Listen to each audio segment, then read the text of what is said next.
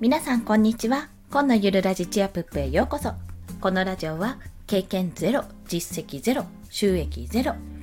2児のママが長時間労働の夫を雇うためゼロから始める収益化ノウハウやライフハックをお届けします。はい。ゴールデンウィーク最終日に収録しております。5月5日子供の日ですね。我が家はですねちょっと5月3日の夫が休みだった日に柏餅を食べて、あ、まあ、柏餅食べたの今日でしたけど、まあ、買ったりね、ちょっとしたお祝いをして終了いたしました。ので、5月5日はゆっくりと過ごしております。まあ、そんな中ですが、本日のテーマをお話しします。本日は、会社を辞めない方がいい3つの理由についてお話しします。はい。まあ、と言いつつ、私、おとといか昨日あたりに会社を辞める覚悟ができたってお話をライブ配信しているんですけど何を言ってんのって思われる方いらっしゃると思いますがもちろん裏テーマがございますのでそれも合わせてお聞きください。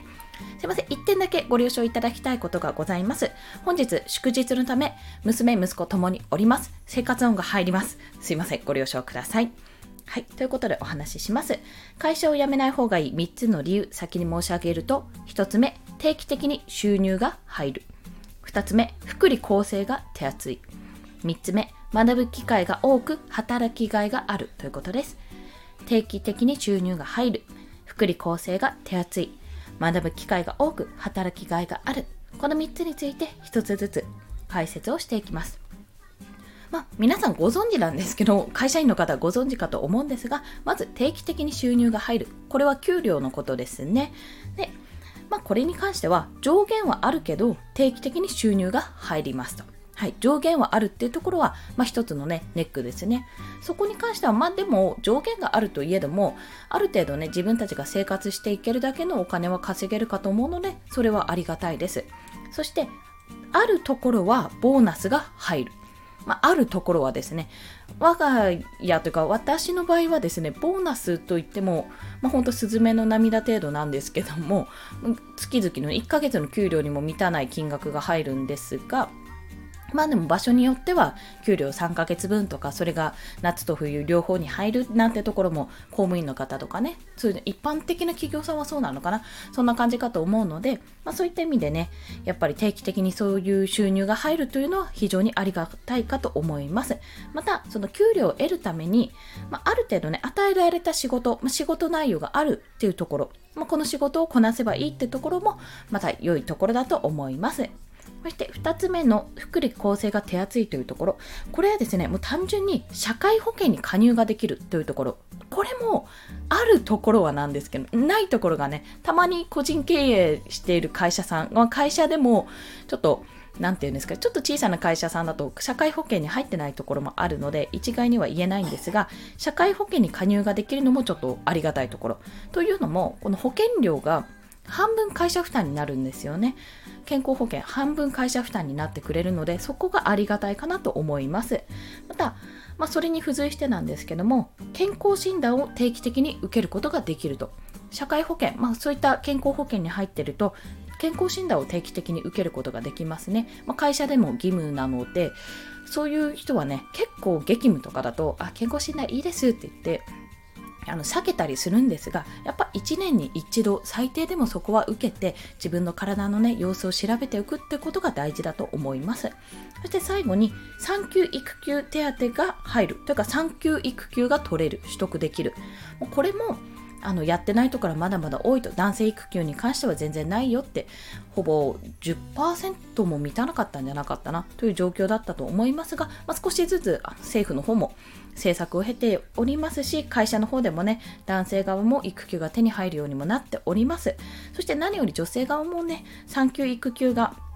当たり前の世の中にだんだんとなりつつあってこの会社員でいると産休育休取得できる。その間にまあ、全額ではないけども給料が入る、まあ、育休手当産休手当というものなんですがそこが入るということは非常に大きいかと思います。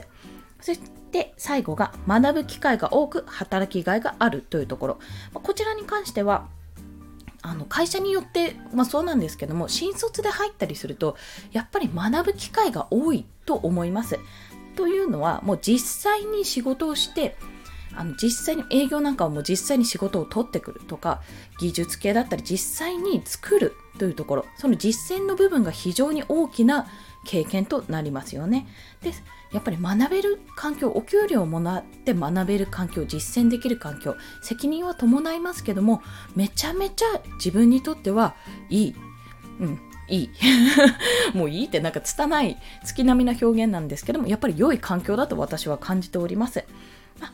まあそれは会社によってはっていうのもあるんですけども、まあ、大きな会社で部署があるとしたらその部署間のねやり取り同期で別の部署にいる人とかとのコミュニケーションを取ったりするとよりね全体像というものが見えて面白さが増すと思います。自分の仕事がどういうふうにこの会社につながっているのかっていうところがわかるかと思います。そして仕事を突き詰めていく。どんどん突き詰めていくともうねある程度はね沼だと思います。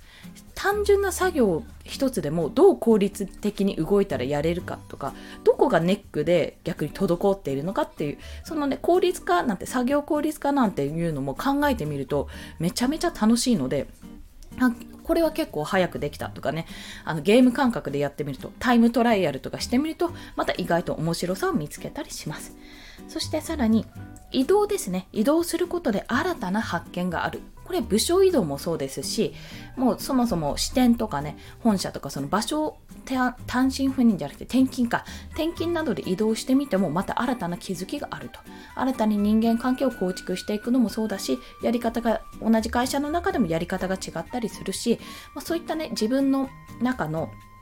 仕事の幅を広げるという意味ではこの移動することというのも非常に面白いかと思います。以上3つが会社員を辞めない方がいい理由ですね。1つ目、定期的に収入が入る。2つ目、福利厚生が手厚い。3つ目、学ぶ機会が多く働きがいがあるというところ。さあ、そこで裏テーマの発表。これは、ただしがあります。その後、ただしがつきます。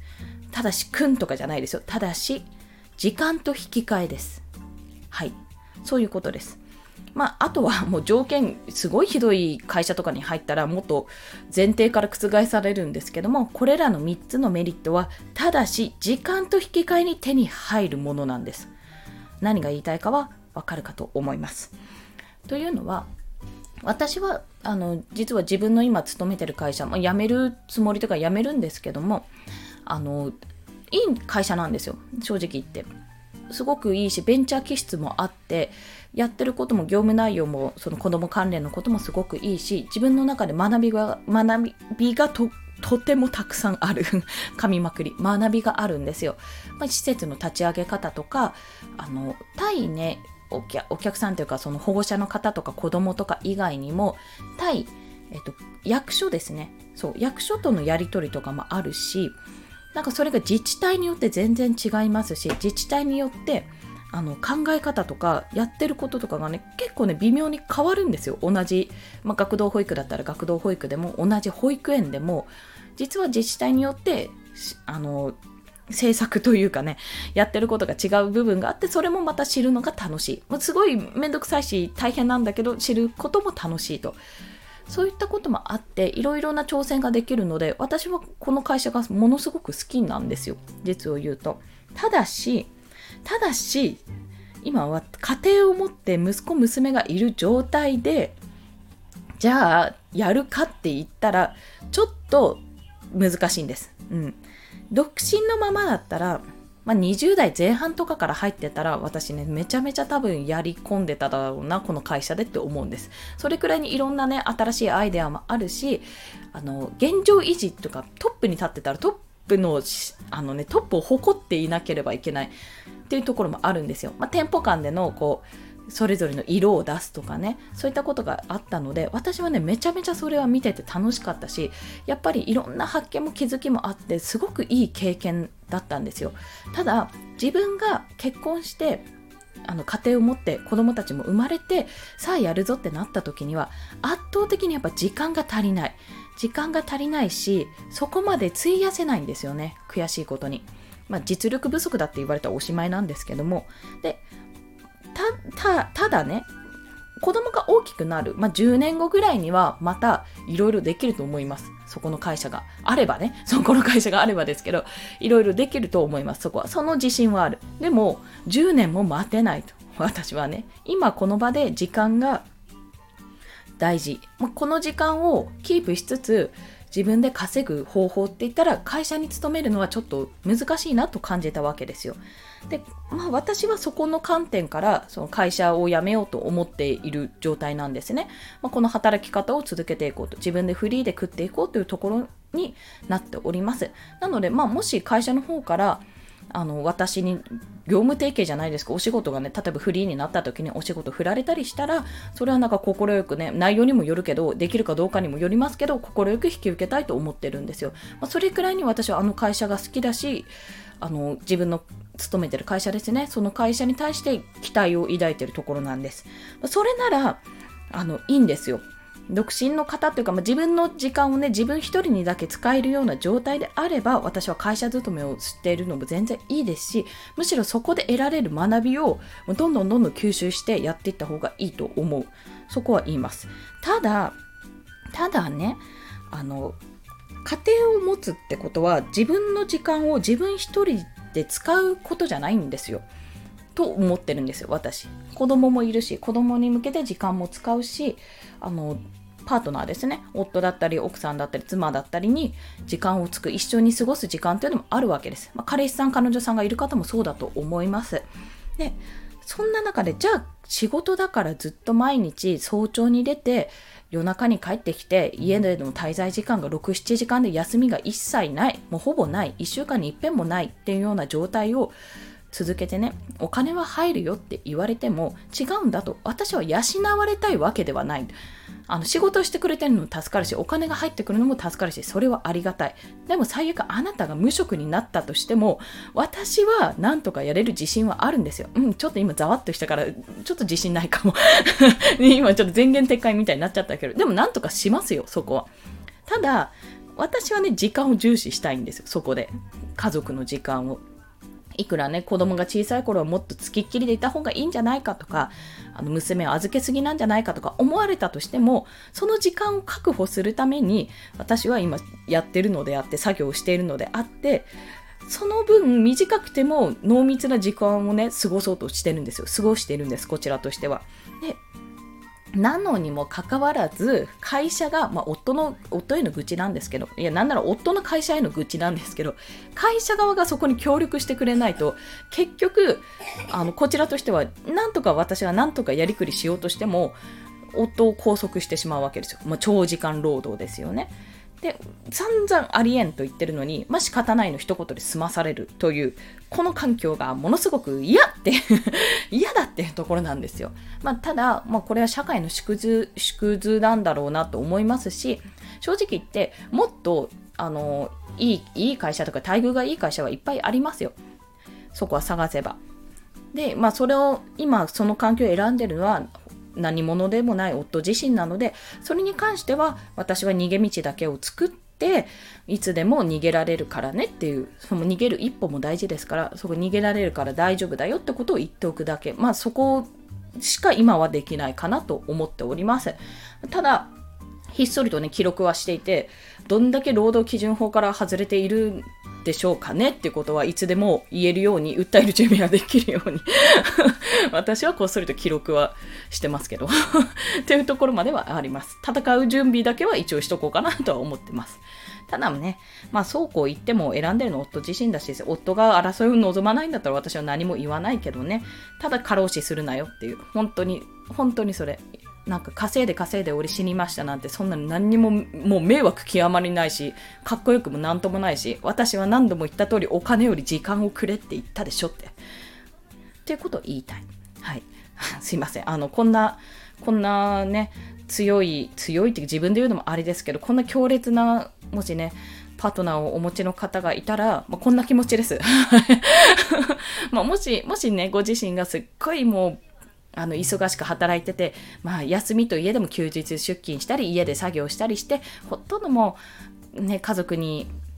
家族にというか家族との時間が少ないなって思ってる方がもしいらしたらねあのもしいらして、まあ、奥さんがどう思ってるか分かんないけど世の中にね、この日本国内に、もう日本国内ですよ。なんなら都内にね、一人、こんな風にカリカリしてる 嫁、嫁というか奥さんがいるってことを一つちょっと覚えていただけると嬉しいかなって思います。まあ、そんな環境をね、私はどうにかして打破したいので、私は自分で食い縁を稼ぐから、あなたは自分で選択してっていう、選択、あの、選んでねって、どういう道をたどりたいか選んでってことを、あの、彼には突きつけるつもりです。その離婚するとかうんぬんじゃないですよ。どうやって働いていくってどうやって生きていくってことは伝えていけるようにね私もこれから日々ね稼いで自分の力で稼げるようにしたいとそう考えておりますそんなお話でございましたまあ裏テーマはただし時間がある時間と引き換えにやるんだったらできるよっていうそんなお話をさせていただきました。まあ再度裏テーマといったら私の夫の会社への愚痴っていうところでしたね。はい。ということで、えっと、今日もお聴きくださりありがとうございます。また合わせて聞きたいというところで、まあこのことですね、あんまり愚痴をね、とやかく言えないので、えツイッターで言おうと思ったんですけども、あんまり気分がいいものじゃないよなと思いましたので、私日記をつけてるんですよ。その日記に書きました。ということで、情報発信する人が日記をつけると得する3つの理由という放送を過去にしておりますので、よろしければこちらも合わせて聞いていただけると嬉しいです。まあ、これは、ま、単純に日記を書くことで日々の記録、になるし、なんかちょっとネタに詰まった時に読み返すと当時の気持ちとか思い出せるので、そこからね、発見があるかもしれません。また、ツイッターでね、本当はメモを取ってパッて出して、そこからブログとかそこから音声配信という風につなげたいんですけども、さすがに今回のようなドロドロした感情は そう、こんなことはツイッターに載せらんないなって思ったので、まあそういった時に日記をつけると良いかと思います。また、ブログで老後も嫌われないで生きるために今すべき3つのことというお話、ちょっとね、毛色が違うあのブログの記事を書いているんですけども、これは、まあ、散々一生懸命働いて、ああ、定年退職した後に何もすることがなくて、だらだら過ごしていたお父さんのお話をね、あるとある美容師に行ったと、あ美容院に行った時に、美容室か、あの、そんなうちの旦那がねっていうお話をされたんですよ。私、美容師さんから 結構なお年の方だったんですけども、まあ、あそんな風に一生懸命働いて定年退職迎えて、いやー、ゆっくりしようって思ったのに、そんな風に嫌われちゃ嫌だなって、そんな結末嫌だよなって思ったので、まあ、これはある意味警告ですね。警告として、注意喚起として、あのそういった記事を書いておりますのでよろしければそちらも合わせてご覧いただければ嬉しいです。はい。ということで、まあ、この放送ですね、ちょっと長くなってしまったんですが、いいねと思った方、ハートボタンを押していただけると嬉しいです。まあ、あと応援してやっかって思われる方は、フォローしていただけると泣いて跳ねて喜びます。ということで、素敵なゴールデンウィークをと言いたいところですが、もうこの放送もしかするとゴールデンウィーク後に流すかもしれないので、まあ、そこはちょっとあえてさておき、素敵な一日をこれからもお過ごしください。ということで、コンでした。では、また。